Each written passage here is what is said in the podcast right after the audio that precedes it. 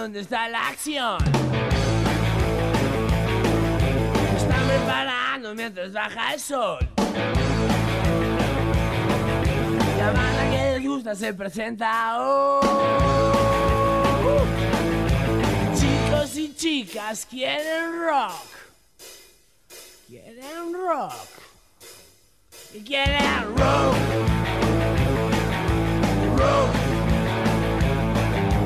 Rock. Quieren rock. Bienvenides. Buenas, buenas. Esto es Quieren Rock. Yo soy Nico Granato, el extraño de pelo largo. ¿Cómo va? ¿Todo bien?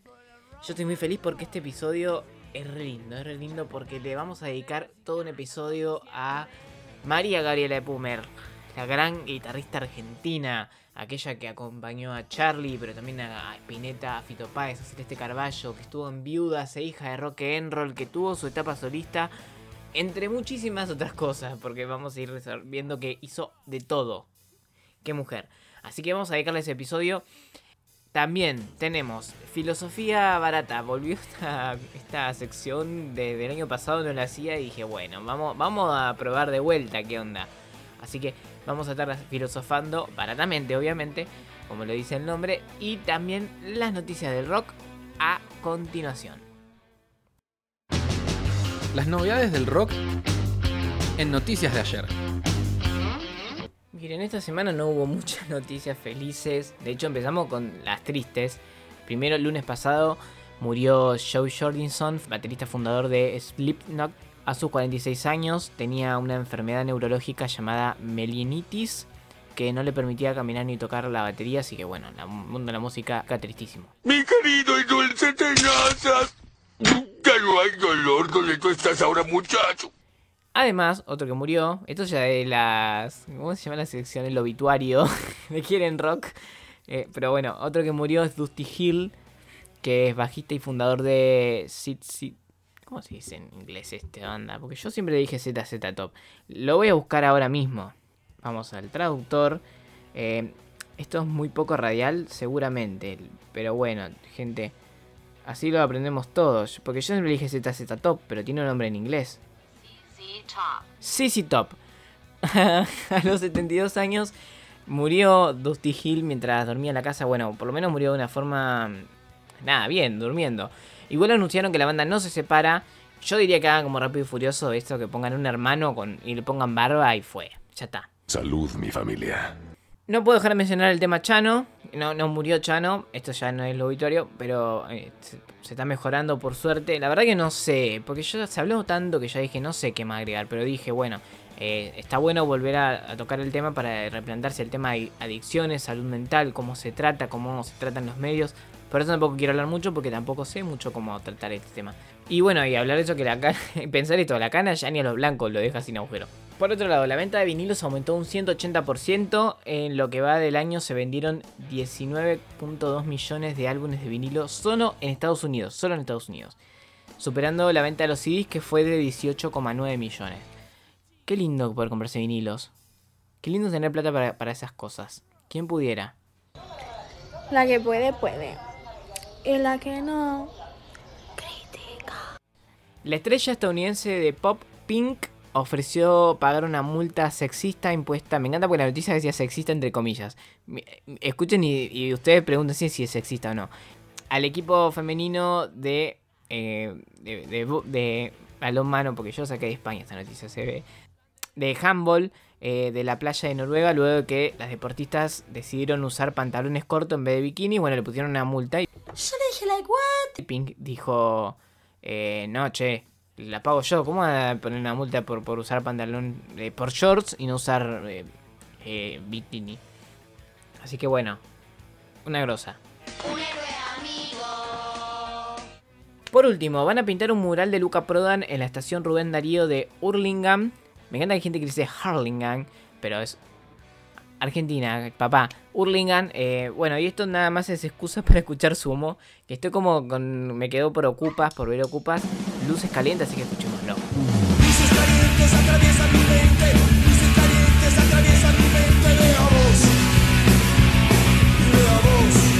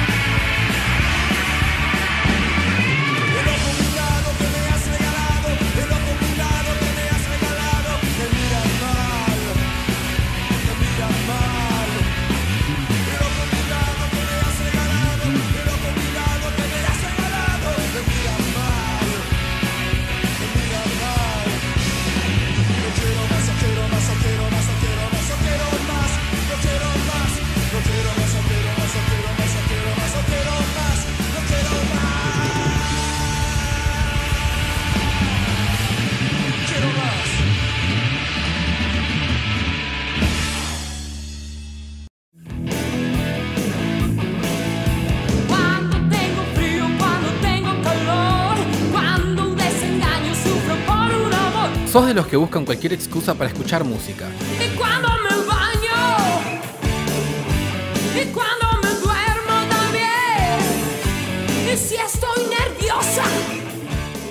¿Sos de los que quieren rock?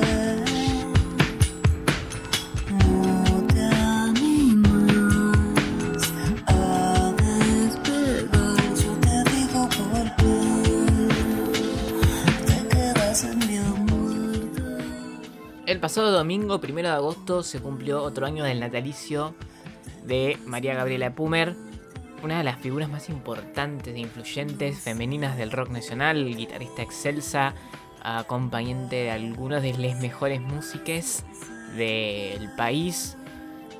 Como ya decía antes, Charlie García, Luis Alberto Spinetta, Celeste Carballo. Em, poco reconocida por su carrera solita que vamos a estar escuchando, que es muy buena nada, vamos a recorrer su vida y su música porque es maravillosa, se los juro. ¿Arrancamos? Dale.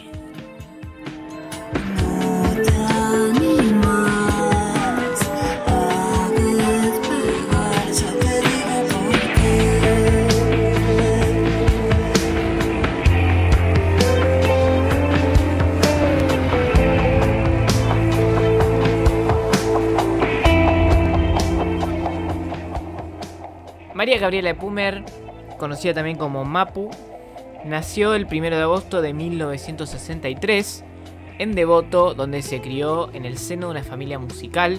Su abuelo Juan E. Pumer fue guitarrista de Agustín Magdal y su hermano Lito E. Pumer es un referente del jazz rock de, la Argentina y su tía es la mismísima Celeste Carballo. O sea que estaba como en un mundo musical bastante interesante. De hecho, ella aprendió mucho de la música eh, clásica, erudita, si se quiere, pero le tiraba más el rock. De hecho, su debut musical, lo que se puede decir que fue su debut, fue a los 16 años haciendo los coros y guitarras de el álbum Con los ojos cerrados de eh, María Rosa Llorio, eh, 1980. Otra música que sí, tampoco muy, no muy reconocida, pero excelente, María Rosa Llorio, más conocida también como la mujer de Charlie, pero es muchísimas cosas más que eso. Eh, bueno, volviendo, grabó su primer disco solista, María Rosa Llorio, en 1980. Eh, la, eh, María Gabriela Pumer la acompañó en los coros y la guitarra. Y esto está buenísimo, se habían conocido tocando juntas en un club de jazz. Así que bueno, eso, empezó ahí, haciendo eso. De- después de eso, más o menos en ese año, entró a una banda que se llama Rogue, que se la considera como la primera banda íntegramente femenina, o sea, de todas integrantes mujeres del rock nacional, eh, que hacían cover en inglés. Es una banda que no dejó registros, pero nada, fue bastante importante por eso y que se disolvió eh, luego de la guerra de Malvinas porque eh, nada, no, estaba mal visto cantar en inglés. Así que nos vamos a 1983, donde María Gabriela Pumer toma a una de sus compañeras de rock, que era Claudia Sinesi, y a eso le suman a Mavi Díaz y a Claudia Rufinati y juntas integran un grupo llamado Viudas e Hijas de Roque en Roll. Un grupo muy importante de los 80, rockabilly modernizado con el pop de, esa época, mm, una, muy, cuidado en lo vocal, un cuidado también muy en lo estético, en los looks. Ellos usaban ropas de la mamá y se maquillaban mucho y hacían como... Tenían como ese estilo medio desfachatado, si se quiere. Y una época donde la música empezaba a, aparecer un poco más en la televisión, estaba bueno eso, ¿no? Que, que- que sean llamativas en lo visual. Lo curioso es cómo, cómo, cómo accedieron a grabar un disco las viudas. ¿Qué pasa? Había, había una productora que estaba buscando emular a- al grupo Los Ángeles de Smith. Aunque las viudas no tenían nada que ver, ¿no? Pero ellas, bueno, se enteraron, Mavi se enteró de que estaban reclutando eso, la llama a Cinesi y le dice, eh, yo sé que estás en Rogue, ¿por qué no hacemos algo y vemos si conocemos a estos productores? Bueno, ¿cómo se presentaron? Por teléfono, los llamaron y se pusieron a tocar este temazo, estoy tocando fondo.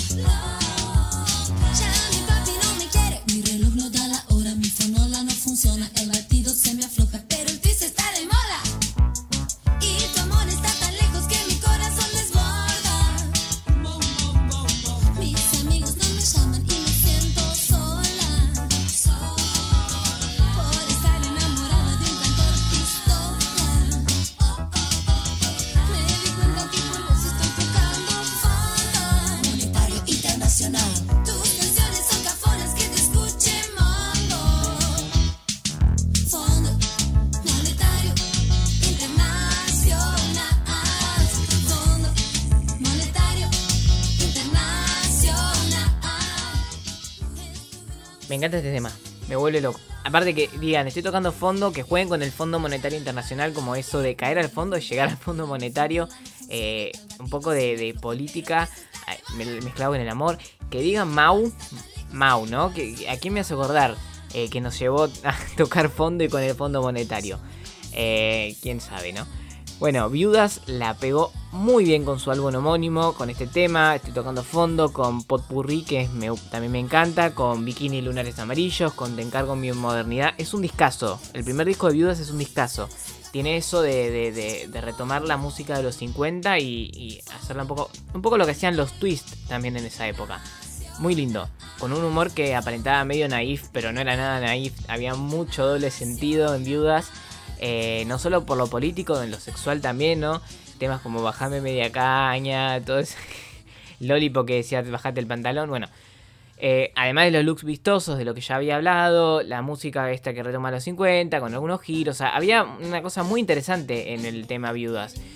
Algo que, señalan mucho de esa época es que a viudas le escuchaba toda la familia porque no casaban ese doble sentido. La verdad, medio, bueno, no sé, por ahí hoy son otras épocas. Eh, pero bueno, eso.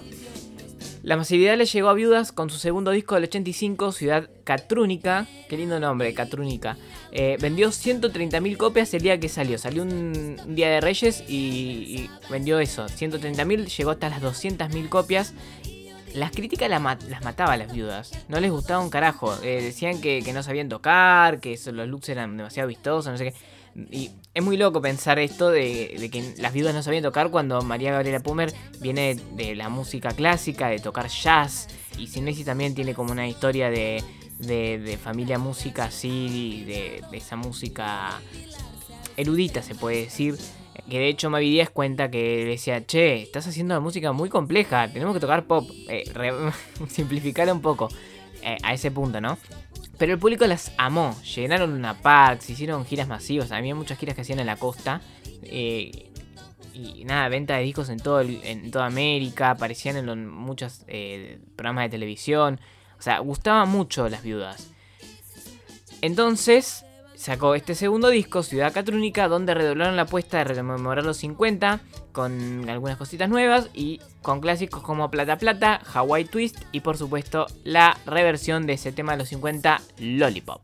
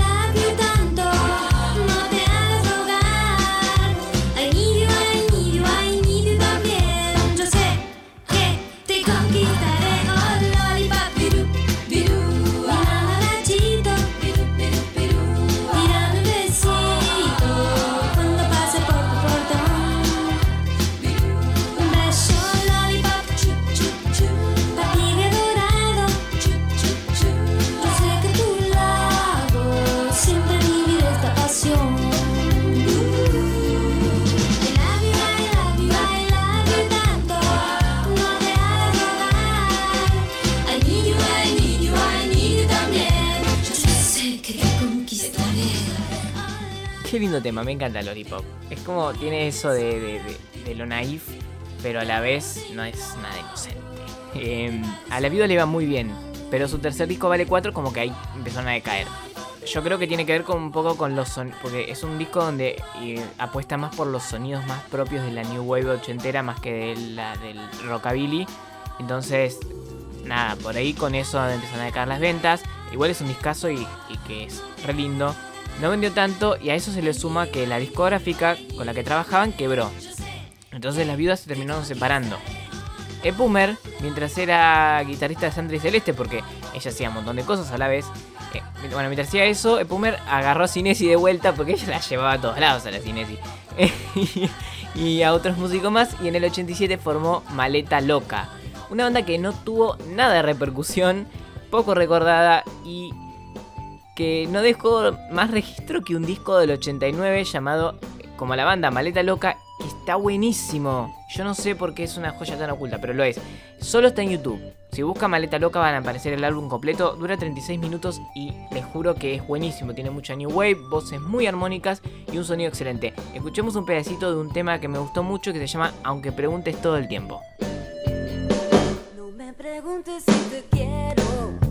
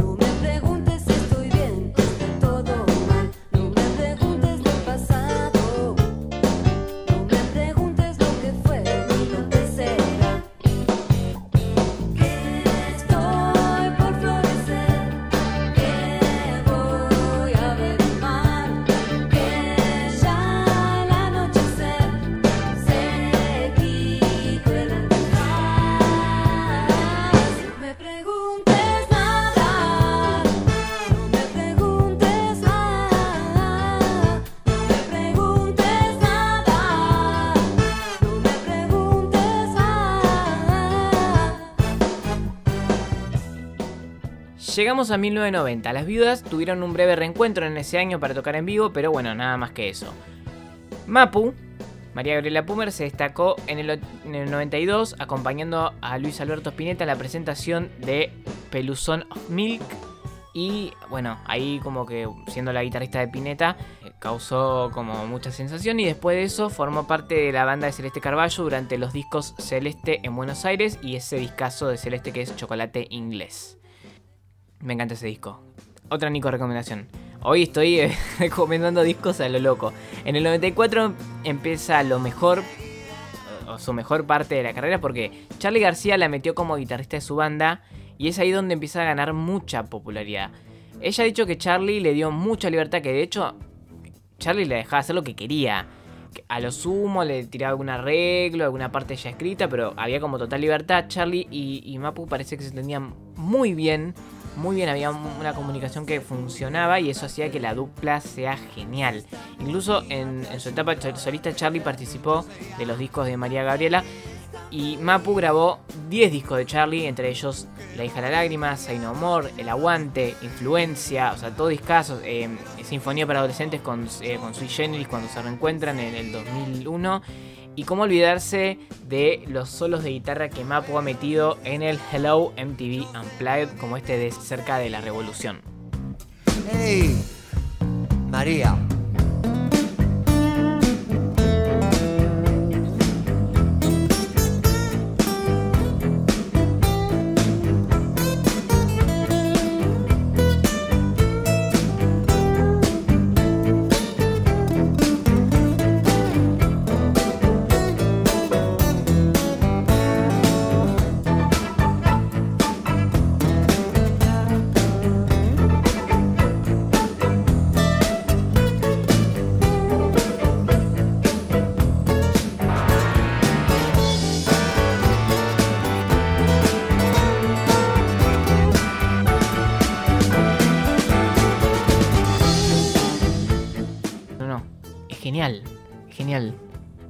Hermoso, o sea, eh, era un talento puro esta, esta mujer.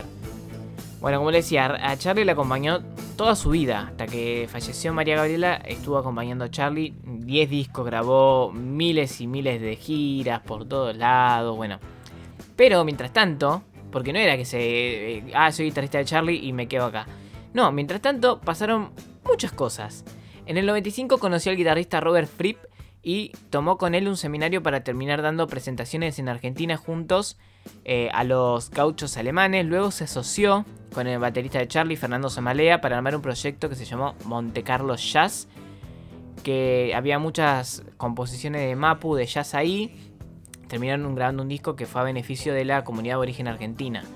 Seguimos en el 95. Viuda se reunió para grabar un disco en vivo rememorando sus clásicos. O sea, mientras tocaba con Charlie, armaba una banda de jazz, hizo un seminario con Robert Fripp, también volvió con Viudas y, y hici- hicieron un disco en vivo eh, que, que está bastante bueno.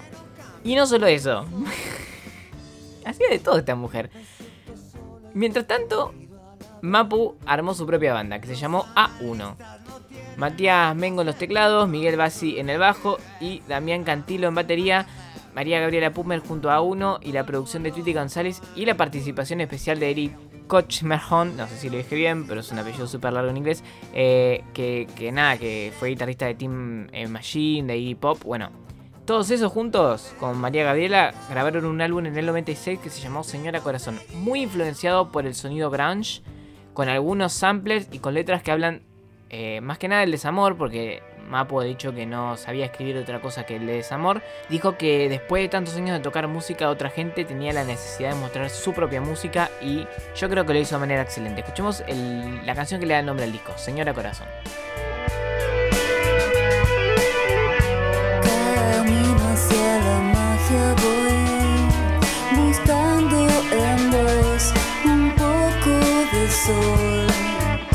Los ángeles desde me muestran su hogar,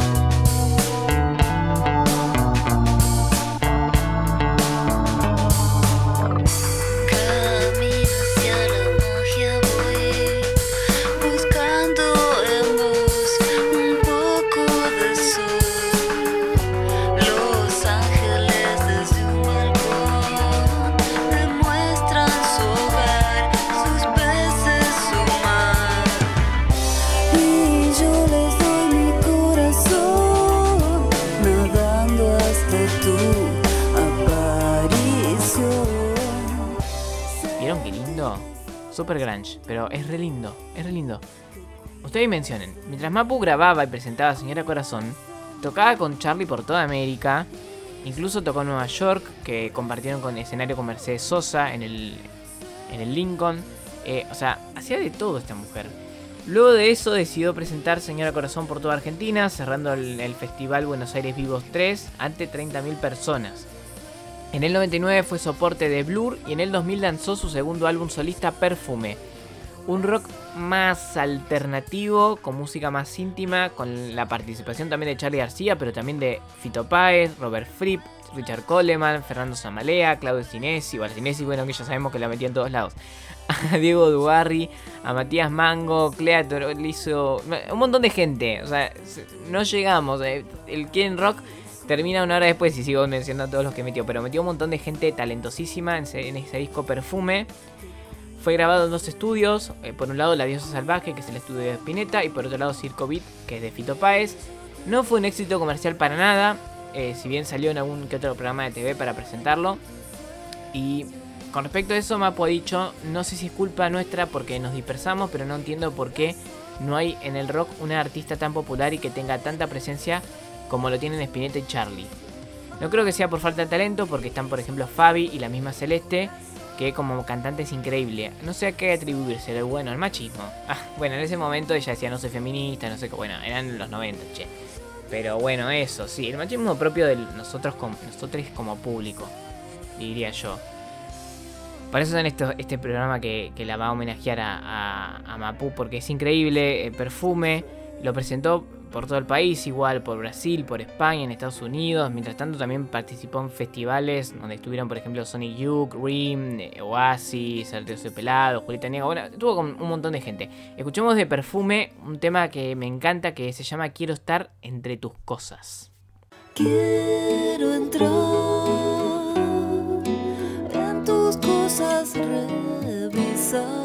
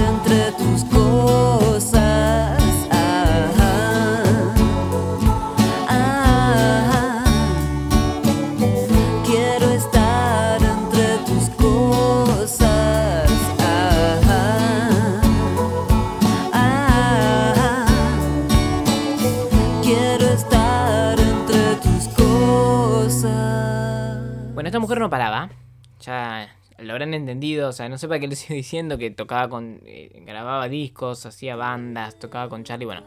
En 2001 comenzó a grabar Pocket Pop, que terminó siendo un EP de dos canciones, más un track interactivo para jugar con la computadora. Innovador. Además contó con un packaging original y un, un llamativo ideado sobre la lata de betún que hizo que el disco como que se volviera algo como para coleccionar. Muy piola, muy lindo. Después en el 2003 lanzó su cuarto disco solista que se llamó The Compilade, que se llamó, vamos a decirlo en argentino porque es un disco de Argentina, Te Compiladi. Te Compiladi.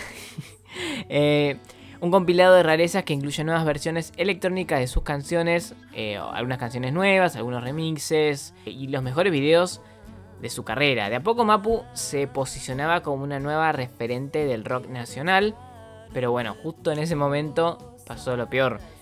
A toda la comunidad de la música argentina en junio del 2003 le tomó por sorpresa la prematura muerte de María Gabriela Pumer.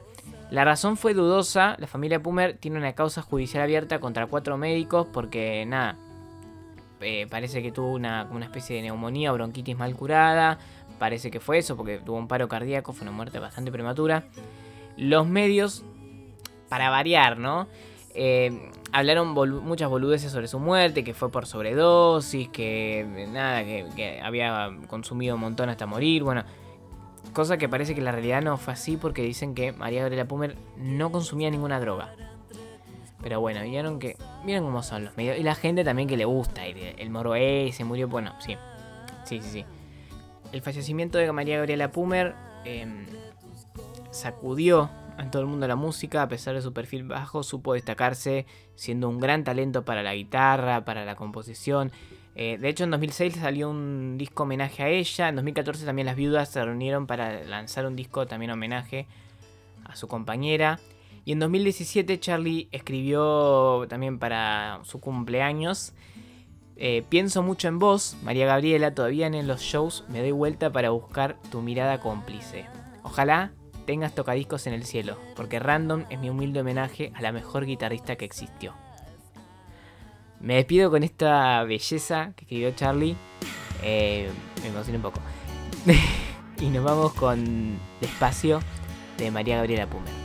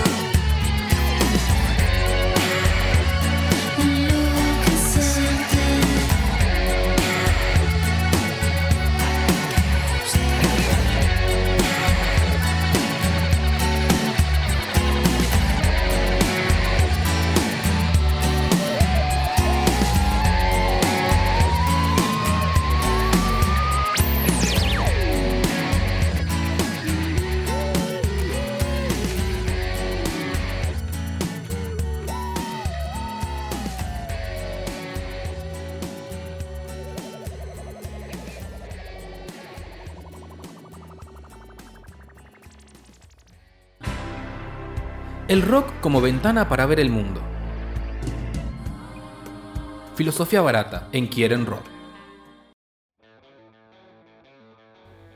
Bueno, les nueve oyentes. em, por ahí ni saben qué es filosofía barata, pero era una columna que yo tenía en Quieren Rock allá hace un par de años. Que este año como que la deseché porque me quedé sin ideas, básicamente. Pero dije, bueno, se me ocurrió este, esta vez y dije, ¿por qué no traerla? ¿Por qué no rememorar esta gran columna? Eh, en donde, nada, tomo un tema, una reflexión, algo y yo me, a mí me sirve para disparar, para hablar boludeces. Pero que parezcan eh, como Darío Z, pero con muchos libros menos encima. Eh, nada, me surgió porque, no sé por qué, distintas conversaciones con distintas amigues, en distintos momentos, todo distinto, salió este tema de la gente autodestructiva. Esas personas que como que viven un poco en la miseria misma, o sea, no, no estoy hablando de la miseria tipo pobreza, sino como en la miseria sentimental, ponele. Eh, como que aprendieron a convivir ahí, se sienten como seguras y como que... Nada, uno a veces es como una buena persona porque las quiere o porque se encariña o, o lo que sea. Medio que se, se cruza con ellos, se trata de acompañarlos, acompañarles, ayudarles. em, pero bueno, esas personas al tener un poco la autodestrucción como programada, como que la, buscan, eh, terminan hiriéndola a la persona que tratan de ayudarles, se alejan, eh, se encierran en sus mambos, entonces es como muy difícil, como muy difícil porque a veces, eh, nada, pareciera que les gusta estar en ese lugar y como que no le importa lastimar a otros, y no sé si por malas personas, digamos, sino porque no se dan cuenta de que están en eso, es como un círculo vicioso, digamos, ¿no? Es como un vicio y no, no, es como cualquier vicio, no te das cuenta que eriza a otras personas y que te eriza a vos mismo, sino que estás como regodeándote en esa miseria. Como saben, yo no soy psicólogo, yo no soy filósofo, yo soy solo soy un boludo con micrófono, así que nada, yo hablo desde mi experiencia. Pero lo que llegué a la conclusión es que en algún momento todos nos encontramos por lo menos con una persona autodestructiva y lo más seguro es que si no supimos alejarnos, nos hizo mal. Así que nada, ¿eso qué, me, tiene que ver esto con un podcast de rock? Bueno, me disparó escuchar un temazo de No Te Va a Gustar que se llama Autodestructivo, justamente, ¿no? Como, nada, para eso. Emiliano Branchari, líder de No Te Va a Gustar, dijo que eh, escribió este tema cuando falleció su abuelo, o lo estaba por fallecer su abuelo, que fue como un padre para él, y que justo en ese mismo momento estaba por nacer su hijo. ¿Vieron como la muerte y la, la muerte y la vida, como ahí siempre latente y peleando? Bueno, entonces esa ambigüedad dijo que, nada, que algo de la tristeza que se extinguía, pero también la felicidad de algo que nacía, que es la vida, le, produjo hacer este- este tema que tiene un poco que ver con lo que yo venía hablando, ese momento de una persona que está llevándose a su propia autodestrucción, de, de- de su propia tristeza, de su propia miseria. Pero lo que tiene este tema es que eso de, esta llegada de una persona, en este caso, bueno, era el hijo de Emiliano, pero no se puede ser una, una un familiar, ¿no? Un hermano, un padre, una madre, una hermana, un abuelo, o sea, lo que sea, un amor, ¿por qué no? Hay gente que cree en el amor todavía. Eh, pero bueno, eso eh, como que te trae a la realidad, ¿no? Como que te hace ver un poco de- con todo con más perspectiva, digamos. Que a veces está buenísimo también pensarlo. Así que mi, reflexión al respecto sobre las personas autodestructivas no tengo idea. Solo quería escuchar este tema autodestructivo, no te va a gustar.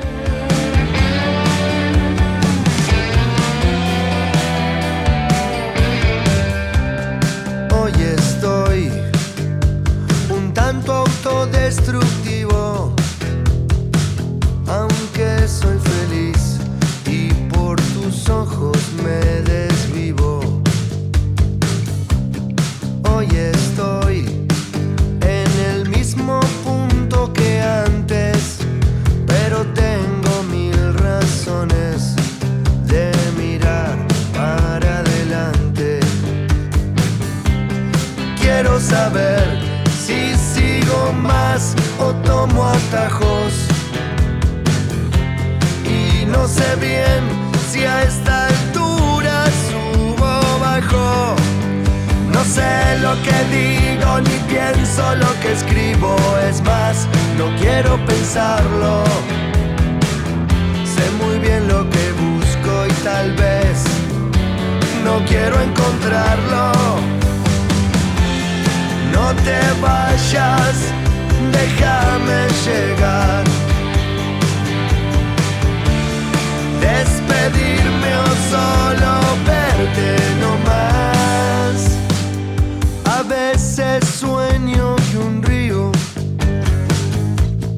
pasa a mi lado y se lleva lejos lo que me había importado.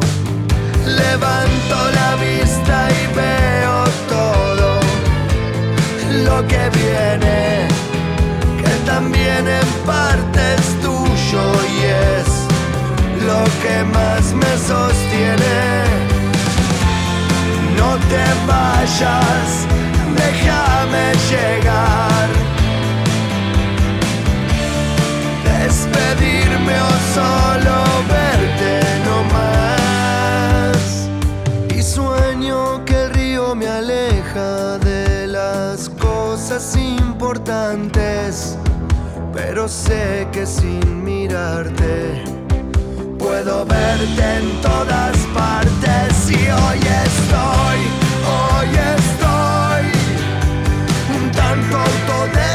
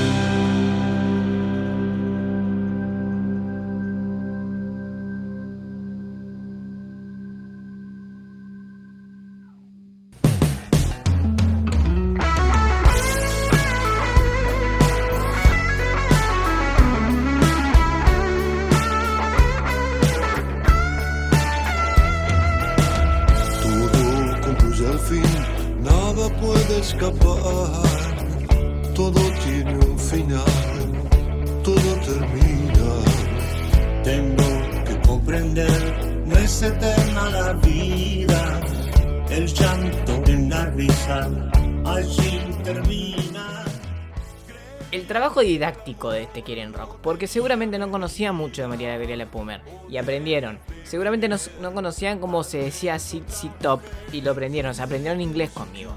Em, nada, aprendieron que algo de los autodestructivos seguramente y si no, bueno, ya aprendí todo el resto. Lo que me merezco es que, eh, nada, compartan, difundan, pasen la voz. Me pueden seguir en Instagram, claro que sí, Nico Granato con 6K. Y me merezco todo eso. O sea, sí, Sí, y me merezco que me esperen hasta la semana que viene. ¿Les puedo adelantar? Sí, porque miren, hablando de mi Instagram, yo el otro día estaba, dije, dije, bueno, vamos a ver qué quiere la gente, ¿no? Y pregunté de qué querían que haga episodios. Me tiraron muy buenas ideas, entre ellas, el señor Jugo de Pomelo, que le mando un abrazo grande, un seguidor de Quieren Rock, me puso bandana, porque es muy fan de bandana. Y yo lo compartí, obviamente, porque nada, porque lo, propuso. Ganó. Bandana fue la banda más votada de todas, entre otras que también voy a pasar por Quieren Rock. Pero Bandana ganó y bueno, se merece un episodio porque fue la más votada. Así que el siguiente episodio va a ser de Bandana. Prepárense. eh, y, y nos encontraremos el lunes que viene cuando salga el siguiente Quieren Rock en Radio A primero a las 18 horas. Después sale en las plataformas digitales. Así que nada, eso. Vayan por la vida con muchísima, muchísima, muchísima, muchísima música y compártanla porque así es más hermosa. Adiós.